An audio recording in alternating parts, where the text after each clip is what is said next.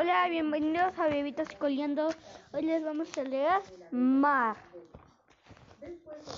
Pobre niño, tenía las orejas muy grandes y cuando se ponían de espaldas a la ventana se volvían encarnadas.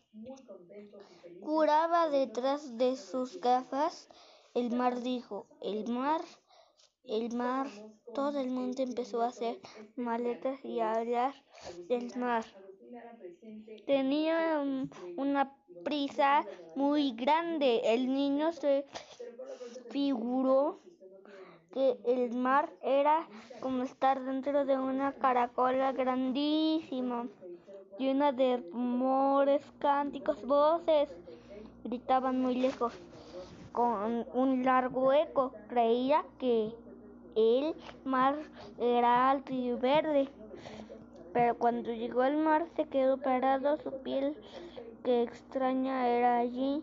Madre, dijo, ¿por qué sentía vergüenza? Quiero ver hasta dónde llegué el mar.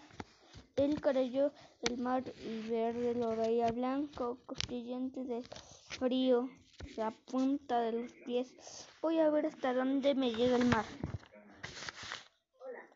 Anduvo y anduvo y anduvo.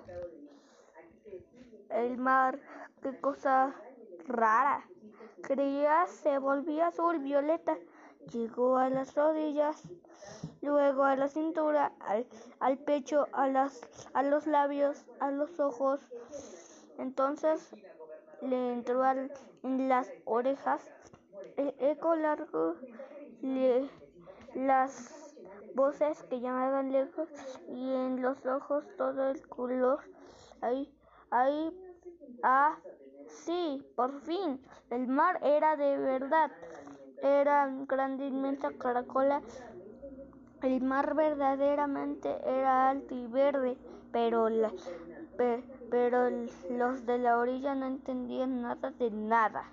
Encima, encima se ponían a llorar a gritos y decían que desgracia, señor, qué desgracia.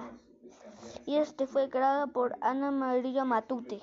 Adiós, cuídense, les mando saludos, bye.